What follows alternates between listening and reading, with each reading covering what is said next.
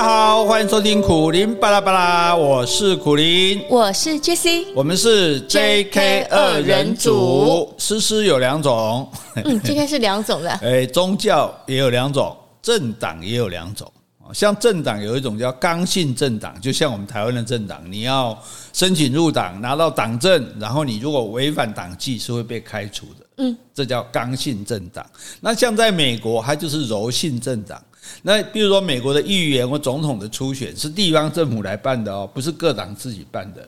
然后呢，共和党初选的时候，你就去登记说你要参加共和党的初选。嗯，当投票，那你就是共和党。哎，所以我每年都可以更换。对对对对对，你下次选举，你说啊不想我去登记民主党，你就是民主党，所以那叫柔性政党。哎，没有没有，所以也没有党纪，更没有党政这种事情的哈，只是他你的一个政治倾向而已。那宗教也一样，一般的宗教都是刚性宗教，就是说，哎，我就是一个神哦，你这个神教义你就是要听我的。比如说这个基督教就是四大福音，虽然福音书那么多，但是就这四本，大家就照这个来。好像伊斯兰教那更不要讲，《古兰经》规定的，就算已经感觉大家不太合这个时代了，可是你还是要遵守，那叫刚性政党哈，对，刚性宗教。那印度教呢？它是一个柔性的宗教，它里面有很多不同的知识，很多不同的价值观。其实最早是没有一个叫做印度教的东西，就是印度它流传着各种不同样的教派。但是都有点大同小异，所以后来我们把它总称为一个印度教这样子，对，所以它是比较所谓一个柔性的、比较复杂的这种宗教。好，因为为什么要讲印度教呢？因为我们今天要讲薄伽梵歌啊，这是因为诶听众点菜的哈，对，人家点菜我们就要上菜哈。那上菜之前，因为这是印度教的经典，所以我们稍微简单介绍一下印度教哈。那印度教是被被人家称为世界上最古老的宗教。哦，因为它的起源很早，甚至还有一种讲法说，印度教是超越人类起源的。怎么说？也就是说，印度教里面一些永恒的规律、永恒的道路啊，是还没有人类的时候，这个这个规律就已经存在了。他们只是把这个规律找出来而已。这 这很难懂啊，因为就先有人才会有这个规律，不是吗？哎哎，它规律已经存在，只是说我们人后来认知到这个规律。好，这个等一下我们讲到这个伯茄梵歌的时候会讲到，好，大家就了解了哈。那譬如说，它规定的一些永所谓永恒的东西，譬如说诚实、仁慈、纯洁、忍耐、自我约束这些东西，他认为是。从人类还没有存在这个东西，其实就已经存在哦。宇宙就有这些规律了，对对对，宇宙就有这个规律的啊！只是我们人类发现这个规律，我们去遵守它。而且不管你的阶级、种姓啊，或者你是什么教派的，你都要遵守。所以有这个共同的认知，所以它才总称被称为印度教这样子。哦，那印度教信徒很多哦。你你知道全球最大的宗教是什么？全球啊，最大的应该是我猜是基督教。对，基督教第一，第二呢？佛教吗？伊斯兰教。哦，伊斯兰教。佛教还远得很。印度教有十一亿的信徒，佛教只有五亿的信徒。哎，佛教信徒其实没有那么多。可是问题是，印度教虽然有十一亿的信徒呢，但是有十亿是在印度生活的。哦，是。就百就绝大多数只有印度人在信印度教了哈，所以它虽然是人数是排名第三，但是呢，比这个佛教有五亿多，可是它就限制在印度而已啊，只有在这个单一国家，就好像说，好像只有犹太人信犹太教一样。所以有人认为说，世界三大宗教还是应该是基督教，这是广义的啊，包括新教啊、天主教啊、这东正教、基督教、伊斯兰教，然后佛教。认为这个才是世界三大宗教，当然这个不重要，重要就是说我们大概了解一下。好，那其实印度教、佛教可以说是从印度教而来的。那可是后来佛教在印度教、印度也曾经发扬光大，传到这个亚洲、中国、日本甚至东南亚之后，在这些地方普遍流传，在印度反而消失了。印度教，印度印度现在不太信佛教，都信佛教？对对对对对，所以我们也会提一下哈，就是那而且印度教，我们通常觉得它是多神论的，比如说我们去巴厘岛看到，对不对？树下也有一拜一个什么小花圈啊，哪里也有拜一点贡品，好像他认为说什么东西都有神，石头也有神，树也有神，这是印度教的特色吗？对对，这就是这是它的多神的部分。但是他这个多神教跟什么早期希腊罗马那种多神教，又有阿波罗，又有什么海神啊，什么冥府神啊，不一样。因为他虽然说他认为每样东西都有神，可是上面还有一个最大的神，嗯，哦，所以他是一神论跟多神论并存嘛，并存的，哎，对，尊他尊一神论，就说不是只有一神，有很多神，但是我还是要尊最大的那一个神，这样。那最大的那个神有名称吗？诶。等一下，我们可以讲哈，那没有特别的名称哈，其实或者说就是这个“泛”字，它不是一个神，而是一种一种你的心理的意识的状态。那佛教是从印度教变革出来的，就像新教对这个天主教的变革，因为印度教它毕竟印度一开始就有种姓制度，所以印度教里面它还是有一些。歧视的，就说哦，我们这个教义，然后是保护我们这些人。比如说你们贱民什么，这个宗教对你们就没有用。所以佛教它就对印度教有所改改革，有所变革，才形成佛教啊。那不同在哪里？譬如说印度教讲有说有我，我是很重要的。佛教说无我，对不对啊？印度教说梵，梵就是宇宙的本体，对。那可是佛教说宇宙的本体是空。空对，不是那个饭，那个有存在的东西。诸法因缘生灭，本体是空，这就不一样哦。你是你是一个有有的饭，饭是什么？我们等一下会讲，因为我们要讲佛家饭歌嘛，对。可是佛教说的是空，那印度教就阶级制度分得很清楚。哎，可是你刚刚有讲啊，印度的教派就是不要分阶级跟，他不分阶级都要遵守，可是他对每一个阶级他还是有不同。就说如果是。不分阶级都要守这规矩，可是那你那可是他还是分阶级，还是要有阶级。对对，他他并没有说啊，我们这个阶级制度要把它取消。那佛教就讲众生平等，是对佛教没有说谁比较高谁比较低的这样。而且印度教后来还出现那种苦行的，哦，对，跟那个基督教对对，我们有时候在印度看到不是吗？说几年不讲话了，或者一个脚站立啦，或者是什么中都住在洞窑洞里面。可是佛教没有主张苦行。佛教讲，你就修行就好好中道的修行，不需要搞苦行哈。所以这是他们大致上不同的地方。这个也没有说哪个好哪个不好了哈。之前我们也讲过，印度教它就是很重视讲轮回，因为印度教穷人苦人太多了，嗯，是，就觉得我信了这个教，那至少我下辈子可能会好，寄托于来生，对对对对，寄托于来生。那问题就是说，这个宗教虽然说大家都要守戒律，可是并没有把阶级去掉，并没有说，哎，虽然你是。比我低阶的，但是我还是对你好，那才是宗教的本意嘛，对不对？那你看哪一个哪一个宗教说，哎，还还分说你是你是贵族，你就上帝神就比较保佑你，你不是的就比较少。所以就这一点来讲，这所以佛才会有佛教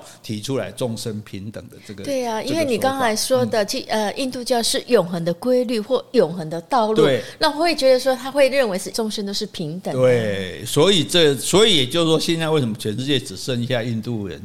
大部分都是印度人在信印度教，就是说印度教它其实有它的限制，就像犹太教一样。你说你的上帝只保护你犹太人，那我怎么办？我没办法信你的上帝呀，对不对？还好有耶稣出来说，上帝保护所有的人，爱所有的人，那他说哦，那我可以来信哦。所以这个每个宗教，当然我们真没有高下之别，大家各自有它的发展。那我们对它的了解当然也是很有限的哦，所以我们只是仅就我们大概知道的哈一些专家学者的看法，给大家稍微介绍一下哈。那最重要呢，可是不管什么样的教，它一定有一些教义。教理是有道理的，是有用的，好合乎我们人生的。就像我们之前讲叔本华，哎，叔本华居然也有我们用得到的。讲李叔同，我们也觉得说，哎，这个跟我们生活很贴切的。所以，我们今天就来讲这个薄伽梵歌，看看有没有道理，看看对我们有没有帮助。好，看看说这个，哎，它为什么会成为一个很重要的经典？为什么会有人有兴趣要听这个呢？你是存心要为难我？没有啦开玩笑，还是说觉得这是好东西跟大家分享？哦，我想是。后者哈，好，我们先来回去。好，先回 Podcast 两个留言。第一个呢，昵称是上班也会笑。他说，从年轻时一直是苦林老师的读者，听老师的 Podcast 好一阵子了。因为多年来一直都在圣诞节送女儿们礼物，女儿也因为同学说圣诞老公公都是父母办的关系，问过我真的有圣诞老公公吗？我回答。相信会让你有损失什么吗？相信就会有礼物。请问你们相信有圣诞老公公吗？就像有信仰，让很多人变得更好。也会行善，帮助更多的人。所有相信让自己变得更快乐的事，难道不好吗？非常欣赏老师的圣诞老公公的结论，更完善了这个故事的意义。所以潜水很久，感动到留下五星留言。谢谢苦林老师及 Jessie 姐姐用心坚持制作有含金量满满的节目。祝福贤伉俪永远幸福美满。感觉这也是我们收到的圣诞礼物。啊，是啊，收到人家的称赞、称赞跟祝福哈，非常感谢，Thank you very much。好，另外在 Spotify 也有听众留言说。感恩节的由来好像也是跟个清教徒还有印第安人呃有一点相关。那据我所知，有个说法就是在十六世纪末到十七世纪的宗教改革运动，那英国反对罗马天主教操控，所以在英国的国王亨利八世他就成为全教会的领袖后，他就削弱了一些罗马天主教的势力。但是他们后来又沦为腐败了，所以一些清教徒因为想要净化这个教会，反而被当时的政府迫害，所以导致有一些他们就迁徙到其他的国家避难。那有些人呢，成了五月花号来到美洲大陆。那当时这些清教徒有的饥寒交迫、染病身亡，后来有得到印第安人的援助，他们就学会了狩猎啦、种植玉米、南瓜，所以才让这群清教徒获得丰收。那在欢庆丰收的日子，这群清教徒作为美洲的新移民，他想要借由英国宗教改革中的传统感恩节的形式，他们就邀请印第安人来一同感谢神的赐予，所以这也成为了美国感恩节的由来。诶，是有这个说法，嗯、不过刚好我前几天听这个袁腾飞的 YouTube，他也有讲到这件事情，就是说，诶，有。确实有吴月花这些人，那确实他们当时也有受到印第安人的帮助，但这后来这些人其实是全部死光了。哦，这些清教徒，对，那些清教徒全部死光，一个都不剩。这样，那后来大家过节，所以比较正正统的说法是说，为了纪念他们的祖先，当年要不是我们祖先这么勇敢来这边，而且这样牺牲，我们后来前仆后继一直来这边，才会过上好的生活。好，那当然有人要把它说成感谢印第安人，可是我们从感恩节的形式来看，如果你是感谢印第安人，那你的这个节里应该有一些印第安人的元素啊，你应该招找你附近的印第安人来一起过节。感谢他，或者说你桌上可能摆个印有印第安的一个一个什么捕梦网也好啊，然后来表示跟印第安的连结嘛。那事实上我们现在看到美国在过感恩节，就是完全就是家人的团聚，完全就是诶怀念祖先、纪这个纪念长辈这样哦。所以我想可能比较多的这个感恩哈，没有那么狭隘的限于感恩于印第安人啊，而是感恩于说他们勇敢的祖先，就像我们也感谢我们的祖先勇敢的度过黑水。水沟，要不然也不会有我们。所以我觉得这个倒不要紧，因为很多时东西时间久了会有各种不同的传说。但是最重要的就是说，我们存着这个感恩的心。哎，我给你唱歌的机会了，来，感恩的心，感谢有你。我哪会啊？突袭，好好，再来，好再来。Podcast 留言，这位是 B A Z E S S U N G。他说：“叔本华那集讲的好好啊，我记得这集是我点的菜。诶，难道你是 David 吗？我记得是 David 写的，那时候有点尼采跟叔本华。他说真的讲的有趣又有深度，听了还能应用在生活上。苦林老师真的厉害。嗯。嗯”今天我要证明我更厉害的一点，要讲柏切梵歌的。好，这个因为竹本麻毕竟他能够找到的资料比较多，那柏切梵歌，我想大多数人应该在这个之前可能是没有听过的啦。嗯，啊，那因为它是印度教的圣典。那我们也不信印度教，而且我们大概就知道印度教什么湿婆神啊，一个象神有没有？啊，是。对，但是我们也不是很了解它的内容，因为它其实内容很很丰富啊，里面一大堆神，然后打仗啊，打来打去的这样子哦。啊，但是伯爵梵歌里面，它主要是描述两个人，一个叫做阿周那。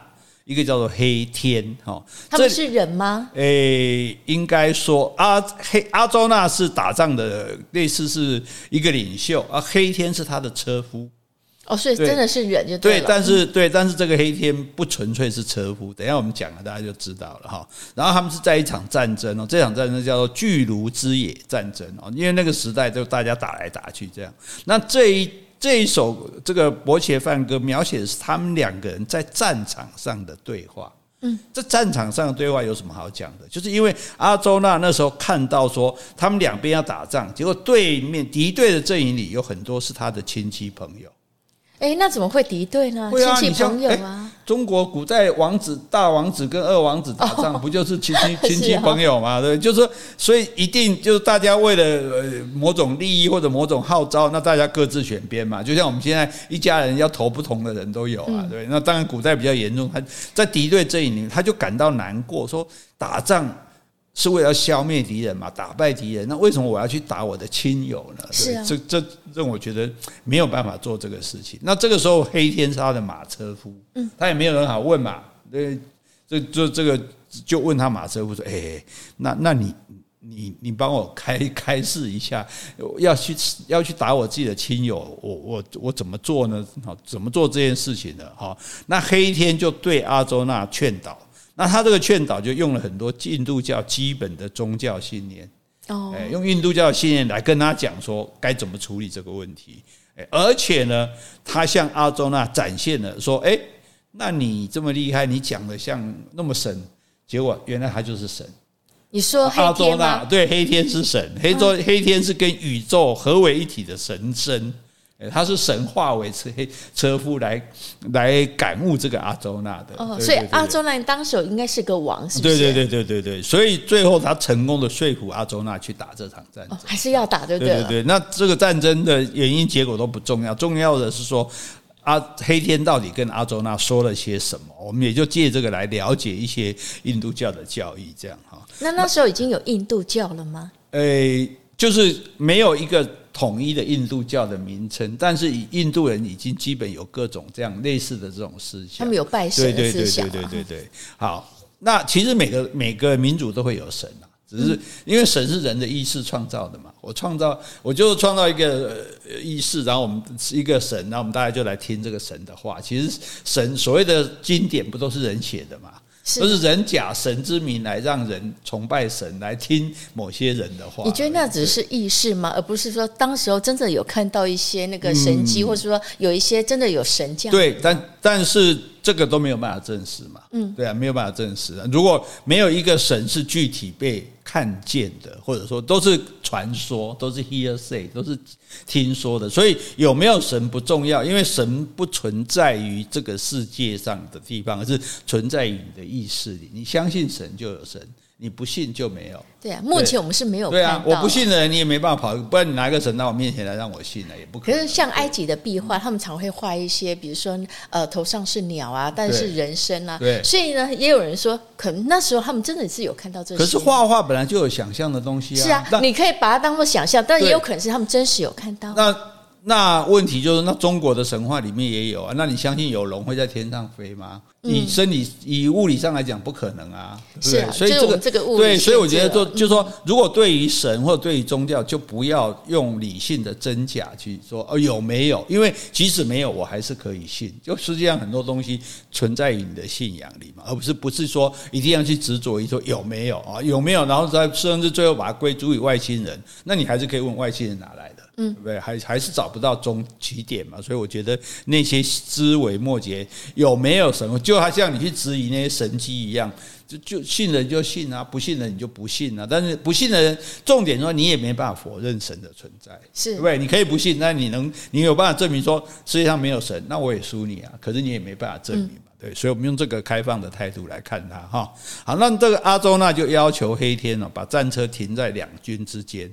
那阿周那就看到亲友在敌军中嘛，然后他就失去了勇气，说：“我不要再打了。”哦，那这个呢？这个说明什么？就是说，在这个世界的人其实就分两种人，是诗诗有两种人，也有两种，一种就是亲亲人、朋友，一种是他人，嗯，对不对？我们讲以前讲他人是地狱嘛，然后当然没那么严重，可是他人其实是跟我们没有关系的。哦，那亲人是跟我们最有关系的，最有感情，可能最给我们最多这个欢乐或者温馨的那。亲人如果也跟我们反目，嗯，我们就会变得很孤独啊。他人本来就没关系啊，交朋友不一定交得到。那亲人跟我们反目，我们就会孤独了。所以我们会出于私情，不想跟亲友敌对。嗯，就像我们亲友做错事，我们有时候也不骂他。对，我们亲友违规，我们也不会去检举他。为什么？诶，不是应该有正义才对吗？不是应该有有有公理吗？那为什么我们会纵容自己亲友所犯的错，或者说尽量避免跟亲友起冲突敌对？就是因为我们希望自己不是孤独的。对啊，那但是也因此就常常被情勒啊。对不对啊？因为他知道你说，哎，你你你啊，你做你你是我孩子，你怎么可以对我这样？妈妈如何如何？就是，所以我们也常常觉得这是一个痛苦。所以这个亲情对我们来讲，其实是一个爱恨交织的东西。有时候觉得哦，有这个好好，有这样妈妈好好。可是有时候又觉得说，哦，如果没有这样妈妈多好。对，我们这一生呢，重复不断的会有这样子的这种想法。哈，所以这个是。人一般人会有的这个心境哈，也就是阿周那这时候的心境。那这个东西要怎么化解呢？那黑天就跟阿周那讲，只有肉体才会死亡，永恒的自身则是不朽的。哦，所以身为一个战士，你就应该负起战争应该负的责任。就我们大多数人，其实我们是害怕失去。失去吗？失去，对，我们害怕失去我们的财富，害怕失去我们的地位、名声，害怕失去我们的房产、资产，害怕失去我们的亲人，害怕失去我们的健康，害怕失去我们的生命。可是，一切终究会失去。嗯，是对啊，一定会失去的嘛。你你说这些你都存在到，我通通保住，你生命没有了。对，生命没有了，你这些也都没有了嘛。对对，对，最后你走了，那什么都没有了。对他，所以他说什么？所以他讲重点，只有肉体才会死亡。别的不会死亡，嗯，比如你留下好名声不会死亡，你留下别人对你的怀念不会死亡，对，所以既然终究最后都会失去，所以亲友你最后也会失去啊，嗯，你今天不失去，你就一你就护着他，你就不跟他对抗，然后然后等到你离开的时候，你还是失去亲友了，他来参加你告别式，你也不知道啊，对，好，所以他他的意思是说。你只有你自己的自身，永恒的自身才会不朽，所以你应该坚持做该做的事。嗯，你不用害怕付出代价。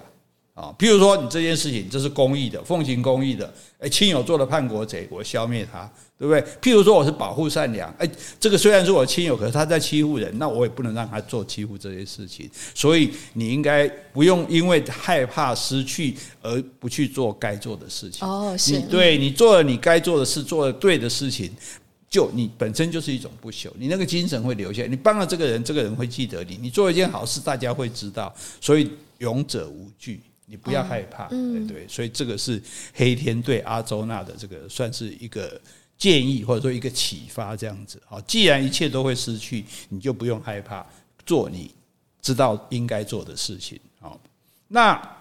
可是，当然，这种东西就是用问答的方式。阿周那也不是说哦这样讲，刚才刚刚的毛利了哈，但是我还是有点问题要追问啊，对不对？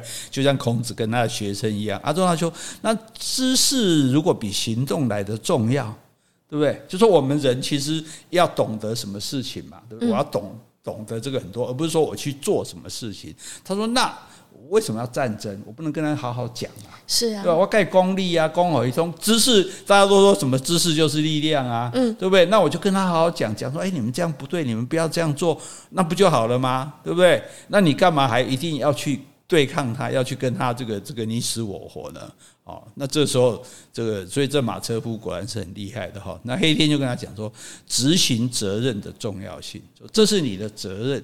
你就应该要做，因为现在，譬如说你要打仗，你可能就是要保卫你的国土也好，保卫你的这个亲人也好，啊，保卫你所认为的公理正义也好，甚至是保卫你的宗教也好，这反正这是你的责任嘛，哈。那重点是说什么？你不可以执着于结果，这才是正确的行动准则。你不能想说，诶。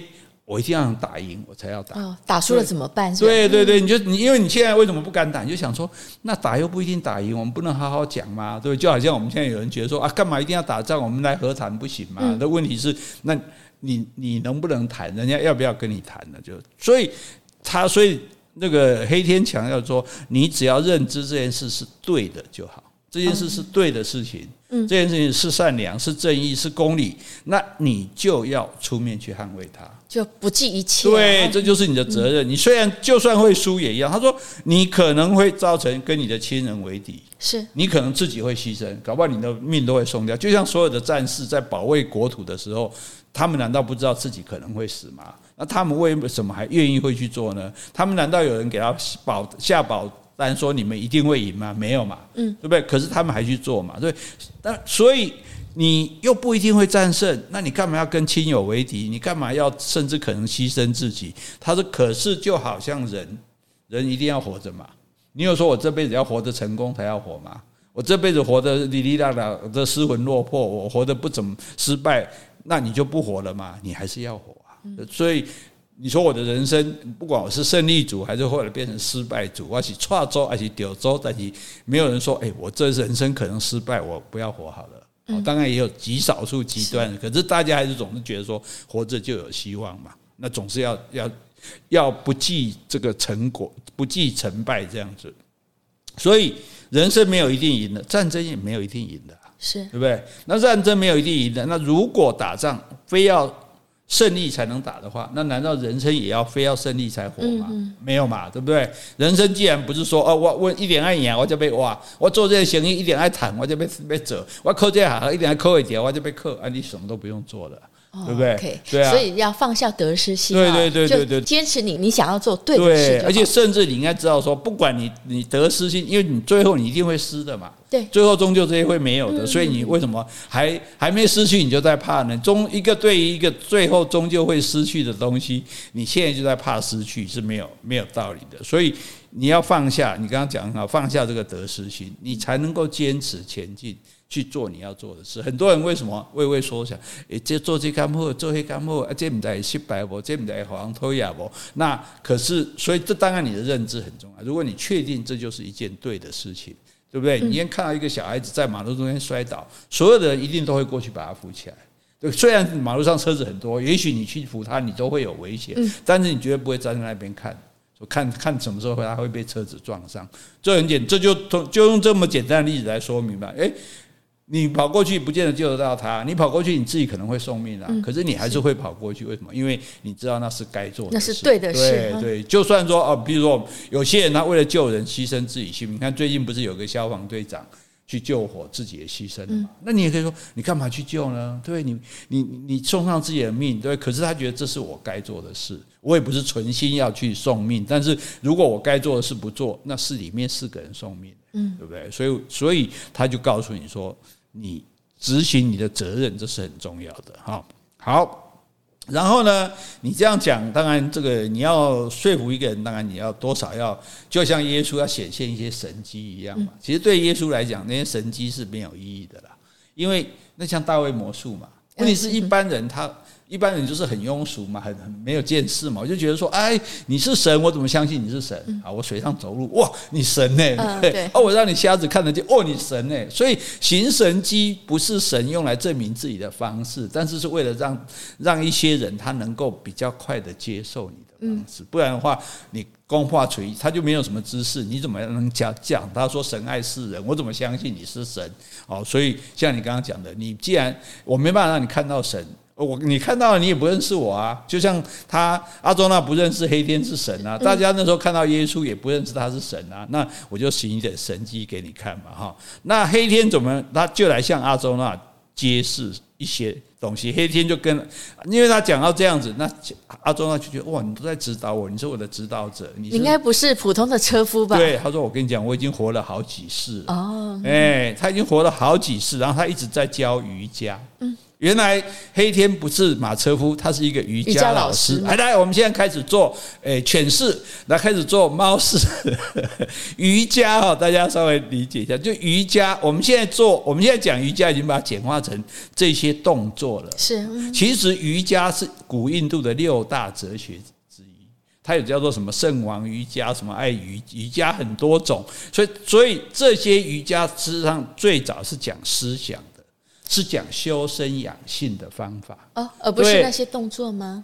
动作是最后的，嗯，就说事先讲修身养性，然后后来就说配合一些动作，是。来帮助我们修身养性嘛。比如我们做一些很困难的动作，或者说我们打坐啊、冥想，就是所以，但是到现在大在是各地流传那个瑜伽，就几乎只剩下动作的部分。大概瑜伽老师大概也很少跟你讲什么修身养性。那其实最早的瑜伽是在教你修身养性的啊。所以说，他一直在教瑜伽，他一直在教大家修身养性，啊，不是在教大家凹身、凹弯身体什么。当然，就好像法轮功，他也有在练身体嘛，有，但他还是有他的教育，所以这两者是不冲突。只是说，我们不要以为瑜伽只有动作，只有那些动作叫瑜伽哈。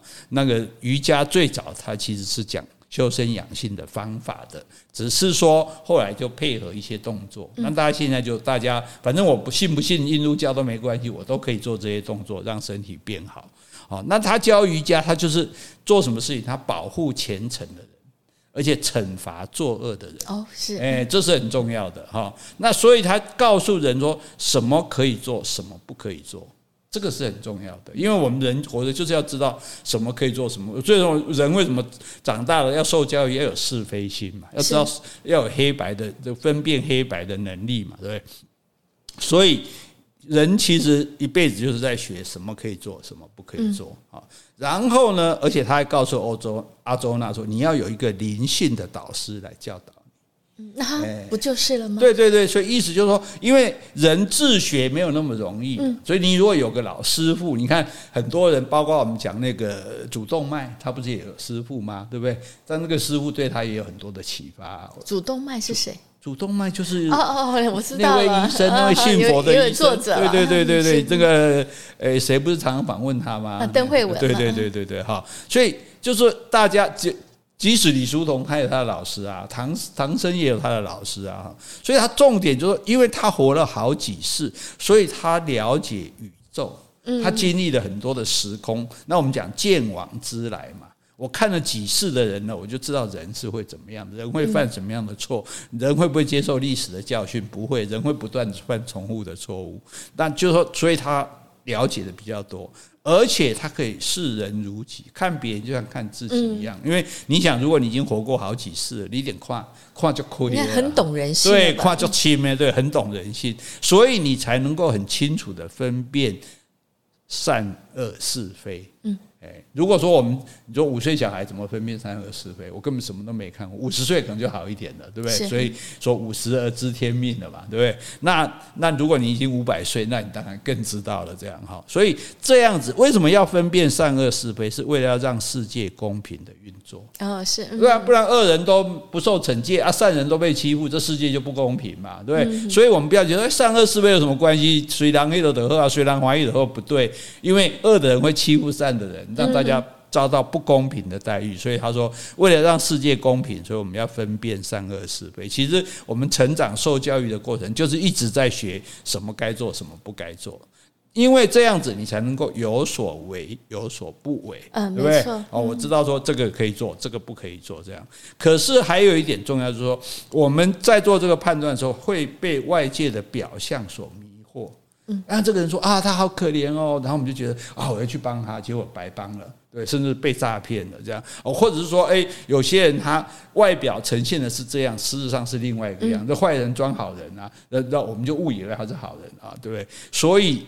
那你要不受外界的表象所迷惑，你就要追溯自己的灵性。嗯，是。对，你要问自己心中：哎，这样对吗？这样子是好的吗？这样应该吗？这是这合逻辑吗？这这个是确实是真相吗？哈，所以要用你的心来做分辨，不是光用眼睛看的。因为骗你的人，他马说他都嘛说他是好人，嗯，应该很少人跑来说：哎，我是坏人，对 不对？一定说我是好人，对，我要帮你，我要怎么如何如何这样哈。那这个是要学的。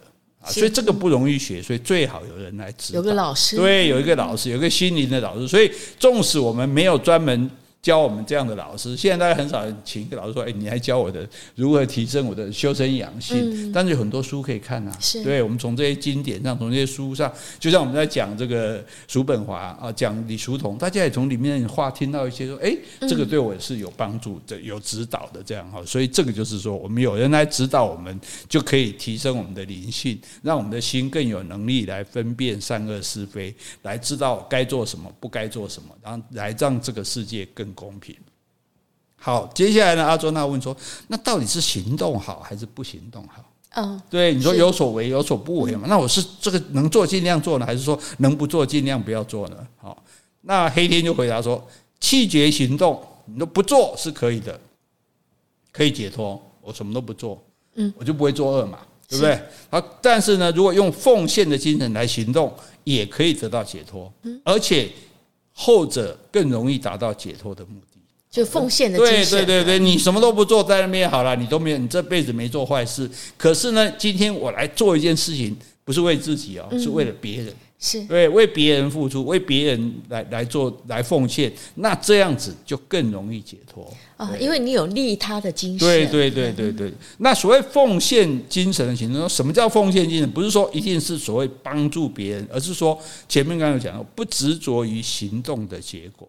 嗯，不是说我一定会成功，我才要做这件事情。好，只要这件事是该做的，就像我刚刚讲的消防队长一样，这该做的事情我就要去做，这就是奉献精神啊！就不计较后果。对对对啊，对，要不然我他也可以躲在外面说啊，好危险，大家不要进去就好了嘛，对不对？也没人责怪你。对啊，对啊，对啊，因为太危险了。对，所以不要执着于行动的结果，然后不要被感官跟外物接触的快乐或悲伤所惑。嗯，就说你不要纯粹做些哦，做这件事好爽哦，我就很想做这个事。或者说，哎，做这些事好难过，我就不想做这个事。可是，哎，我们熬夜读书也很难过啊。是，但是为了要考上好学校，也不得不做啊。对，你有明确的目标。对对对，好。然后或者说，哎呀，我今天逃课去参加 party，我很快乐啊，对不对？然后我就天天逃课嘛，好，所以也不要被这个污染。所以他他也用了一个很特别，跟这个中国也有举到这样的例子，就像莲莲花的出污泥而不染。嗯，因为你知道。佛教也好，印度教也好，莲花都是一个很圣洁的那种，是。就它在烂泥巴长出长的，可是它看起来就是那么的圣洁的，所以这种精神，啊，他说就是为了要求的，你要求的自身的清净。所以你做，你用奉献的精神去做这件事情，不是为了说这个事会成功，不是说为了这个事会快乐，或者说为了这个事让你不悲伤，或者做了这个事是得到世人的赞誉，或者要博名声。对，你只是其实讲简单一点，你就是要让自己安心。是对，所以那就问什么都不做好呢，还是多做精神的奉献来？因为什么都不做就是独善其身嘛。嗯，对，所以这个其实跟儒儒家也可以讲到一起。那以奉献精神来行动，就是兼善天下嘛。那你觉得人应该独善其身好呢，还是兼善天下好呢？当然，就是认同这样的说法，就是要兼善天下。对啊，我们如果可以，我们没有能力就算了，我们都有能力帮一个算一个嘛，对不对？丢一个海星回海里，就救到一颗海星嘛，哈。所以精神奉献就是不计结果，只问过程。嗯，啊，然后呢，不以物喜，不以己悲。好，这是判断原因，就是说你也不要说啊，一时的我做这件事得到个什么好处就很开心，或者说啊，做这件事没做好就在那边悲伤，不要被这个世界干扰。嗯，哦，不要因为一时的成败啊，一时的融入而被它干扰，而要坚持自我，这样子你就更容易解脱。这个解脱的意思不是说啊，我解脱了，解脱就是我不不受困。我们人常常被困住嘛，我的心被什么东西困住，我这啊，胸胃亏啊什么。那所以在宗教里面求解脱，就是这些东西都不会影响我。嗯，是这个叫做解脱。那解脱的方式就是你坚持自我去做，去为别人奉献这样子。那这个事情表面上是在利他，对不对？其实是在修自己，对不对？哦，这个这个其实就跟佛家的精神很接近的，对不对？我虽然是在有利于别人，干嘛都帮别人，可是你自己得到。一个提升，得到一个一个满足，这样子哈，然后再来呢，黑天就有讲冥想的正确姿势啊，还有达到禅定的过程啊，啊，这个就太，这是动作，这个在太 对动作的部分我们就没办法讲了哈。改天那个我们再拍个 YouTube，请这个 Jessie 示范给大家。我不会，我不会，开玩笑，开玩笑的哈。好，再来呢，所以就要讲到，就就渐渐渐，现在收到信徒了嘛，对，黑天在收这个。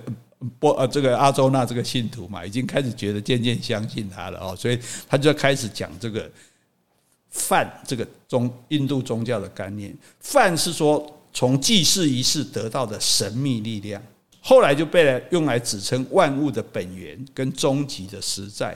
等于说，所以他们基本上没有所谓的诶某一，当然有所谓很多的神，可是最神最大的力量是神的力量是这个梵。哦，是饭叫做神的力量，所以这个才是真的。人世间的那种现象，那些那些是不真实的东西。嗯、真正真实的是这个在宇宙中超这个影响着一切的这个力量，万物的起源，这个东西叫做饭。哎，这会不会有点像老子说的道？也对，你可以这样说，也可以这样说，它就类似这样的道。好的，那另外就是讲到业，是事业的业。业就是印度教里面讲的因果报应的原则。嗯、我们常常讲业力嘛，业力引爆，有没有？嗯，而且说每个人都是带着业力来的。对对对，就是你个人的意图跟行为，就是你的因嘛，会影响到你的未来，就是果嘛。对。所以其实我们现在讲业力引爆，听起来比较时髦了，其实它就是因果报应。嗯，对。然后，那但是在印度教里面，它就有一个犯我，它犯我才是真正的我，内在的自我。纯粹的意思，就是说，为了获得解脱，人要获得自我，要把这个饭，要把这个宇宙这神秘的这个无限的力量跟我合而为一。他这是古印度人追求的最最终极的目标。嗯，哎，这一点就是等于说精神跟物质的这种第一原理就对了。这个佛教就不认可这个学说，因为佛教主张无我，无我对你我就不要。但是印度教主张我这个我，我这个我要修到。能够得到最大的这个神力，这是不是天人合一？对，类似这个意思，这样子，这个当然是比较困难的哈。然后呢，他再来就解释说，你在死的时候，你也要想着想着这个神的力量，然后你才能够获得进入永恒无上的住所的资格。其实在讲什么？就讲在讲轮回。哎，其实轮这个。佛教里面轮回的说法就是从印度教来的，因为印度教人不是说大家都很苦吗？那你下辈子，你这一辈子好好的修行，好好的守规则，守这些比宇宙还先存在的规则，你下辈子就可以可能升一个阶级，好，可以过好的日子，这样子。所以这个是所谓的轮回的观念，但是在佛教。就更进一步，到来不要轮回，轮回也是苦，对，到最后去涅槃，对，好，那那这个我们就就不细讲了，大概，但是就我们就了解说，为什么你连在死的时候都要想着他，因为他可能更看重是死后的世界。这辈子我们乖的，就讲完讲简单一点，这辈子你乖乖的守规矩，下辈子你就会投胎做比较好的人，这样子，好，那。黑天还解释万有内在神论，就是说他认为神哈，神是以任何形在形式存在万物之中，所以他们说什么东西都有神嘛，对对？就是树也有神啊，石头也有神啊，水也有神，所以人也有神。既然人心中有神，对对对，既然万物都有神，我们人也可以用这个方式把神放在心里，你就可以拥有神了。所以，所以他讲万有内在神论，就是一切都在我之中，神也在我里面。我心里有神就有神了，我也不见得要出去啊弄个雕像来拜某一个神这样啊。那为什么你能够讲说你这个黑天你你这位所谓的这个至高无上，就算是神好了，是一切物质跟精神世界的源头，是至高无上的存在呢？哦，因为他说过去的圣者也是这样讲的，因为其实神是万物的起源，嗯，这是世界各种宗教共同看法，说一切都是神创造的。因为什么？因为人类没有办法解释这么复杂的外在世界跟它的变化，我们没办法解释嘛？为什么世界上会长长成这样子？为什么会这么多动物生物？然后各种日月星星辰的现象？因为我们都没办法解释，所以一切就把它归诸于神。是对，这最这是最方便的方法。所以。进化论就像我们讨论过，进化论你也不能解释造物主所生的一切啊，嗯，对不对？也不是不可能是一种生物进化成全世界所有的生物吧，对不对？所以你某一种生物它可能会进化，猿类它可能会进化从各种不同的啊猩猩啊、狒狒，甚至人。可是你总不能跟我说人类是鱼进化来的吧？嗯，所以还是大家还是觉得会有造物主的存在这样子啊。所以基本上来讲，就是说神。这个至高无上的存在，你要接受这个东西。那你要接受这个东西，阿多拉就说：“你真的是至高无上存在吗？不能你说了算啊！”黑天就开始展现了，展现了神的视线，面对各个方向，放射光芒如千万个太阳，而且包含了各种生物及物质。怎么展现呢？让他看见，让他看见一个一个世界是有每一个方向，然后有。放射的光芒好像有千万个太阳一样，好，这是什么？然后包含各种生物及物质，哎，这是宇宙起源说，哎。所以这里很特别，比如我们讲到佛教，佛教是不是也说宇宙的星辰有如恒河沙数？嗯，没错。对，就在那个时代，他就知道天空中的星星是无限的。嗯、那那是天文学都还没有哎，还没有西方天文学的就这样讲。那印度教里面，他这他讲这个就等于是宇宙大爆炸，物质起源。天空中是有千万个太阳，没错，因为太阳系有好多个。对对对，天空中所有的恒星都是所谓的太阳啊。所以既然在那个时代就讲天天空中有千万个太阳。这个也是远远超乎现在，而且所有的生物跟物质是从这里生成的，嗯，就好就像天文学里面讲宇宙大爆炸产生所有的物质一样。所以这个黑天向阿周那展现这些神迹，让他看到这个宇宙的起源变化，对对对对对对，看到整个宇宙。所以我觉得最神奇的就是说，哎，这可不是后来的人编的，他在那么早的时代，嗯。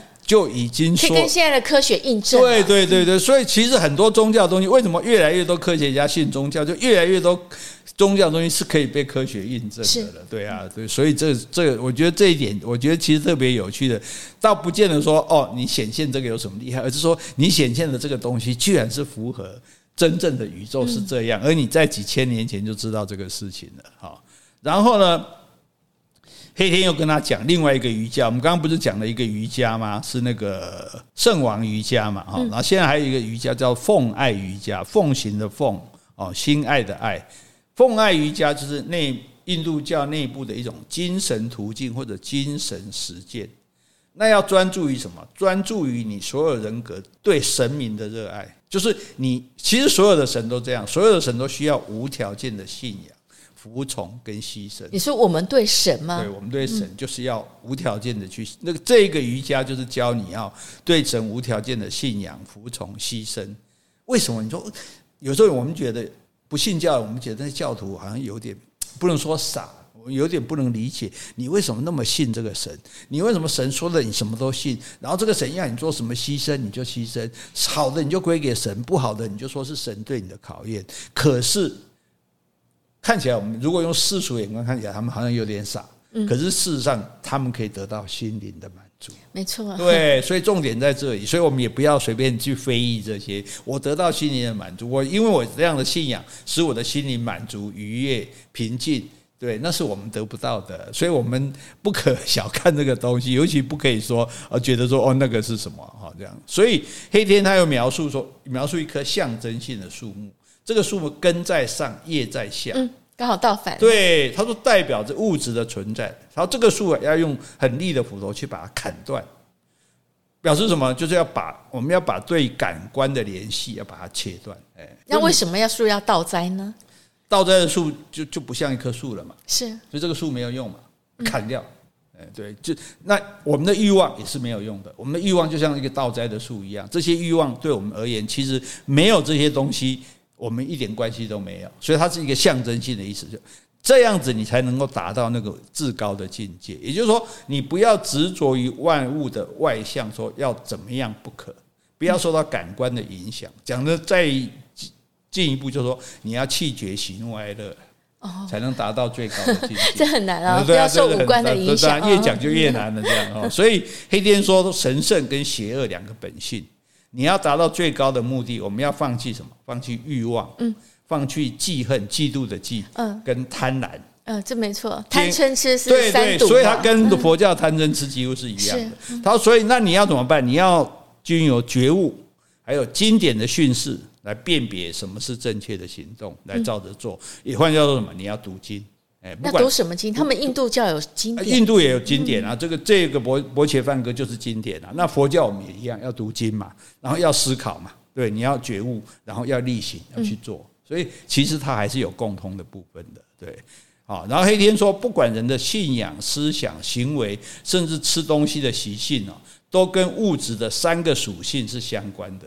物质有哪三个属性呢？一个是善良，一个是激情，一个是愚所以连我们吃的东西都含有这三种吗？对对对对，吃东西的习性，不是说吃东西本身，啊、就是对，就是说你习惯吃什么东西，你喜欢吃什么东西，或者你做什么事，你这想思想、你的信仰。善良是什么？善良就是说我只会要我们本来要的，嗯，我今天要吃饭，我就是要有米饭，可能有菜，我可以吃饱。可是如果是激情，我们就会想，我们更想要的。哦，啊，一般跟他叫脆。我知道了，盐酥鸡就是我的激情。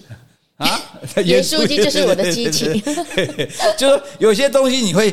本来其实你不需要它，对不对？你不吃盐酥鸡，你也可以活一辈子。但是每个礼拜你就会被激起，我想吃盐酥鸡。对，这就是激情的部分。那这个部分还有，然后愚昧呢？愚昧，善良是会要我们本来要的，激情会要我们更想要的，愚昧就会让我们得不到想要的。诶，这我就应该还好。对对对，好，就说就所以所以他的意思说，我们其实我们的信仰、思想、行为，甚至吃东西的习性，其实都会这样。一个就是说。我们本来要的，一个就是说我们会很想要的，还但是还有一个是我们要不到的，嗯，啊，要不到你就不要去要它，你懂？因为你都要不到，对，你非想去要那个要不到的，你就每天想中奖，每天想发财，每天想要投资一本万利，那就是愚昧嘛，对，所以他其实这样讲的很好嘛，哈，所以最后呢，黑天就要求阿周那放弃其他的信仰，只皈依黑天哦。哎，他说这是人生最就近的完美，就对了。所以就皈依他就好了。对对对，所以，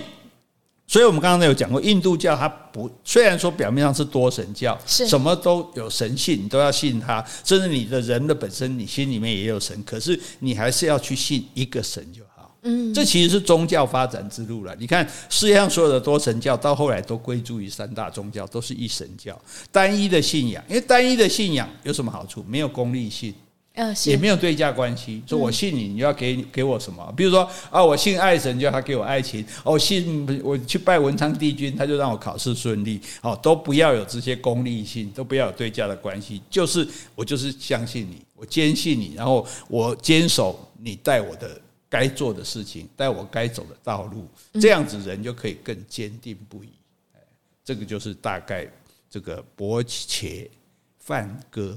所说的一些道理，不知道杰西小姐觉得还可以接受吗？其实，因为他很多理论跟我们所认知的佛教很相近，嗯，所以就说在听你这些解释的话，其实就很多我们本来就是会遵从这样的感觉、嗯、这样的理念，嗯、没错啊。对啊，所以我觉得就是说，所以大家还是要相信这个世界上是有真理的啦。是、啊，因为你看，不管什么样的宗教，说说根究底，甚至不管什么样的哲学，说根究底，人类还是这些基。普世价值嘛，对不对？善良啊，正义啊，诚实啊，对，慈悲啊，对不对？哦，所以总之呢，你信什么都好，重记重点记得做一个好人，是好人啊，做一个好人啊，然后扪心自问，无愧于心，你就可以好好活下去。度过愉快的一天，顺便听个苦灵巴拉巴拉，简直就是 锦上添花。吹牛吹到这样，我真吹不下去了。好，我们今天就讲到这里，希望这位朋友能够觉得满意。好，如果你喜欢今天的节目，欢迎留言或是寄 email 给我们。无论是加油打气、发表感想、提出问题，或是想要听什么样题材，我们都很欢迎哦。如果有印度教的高手，也欢迎来指正我们哦。谢谢，拜拜，拜拜。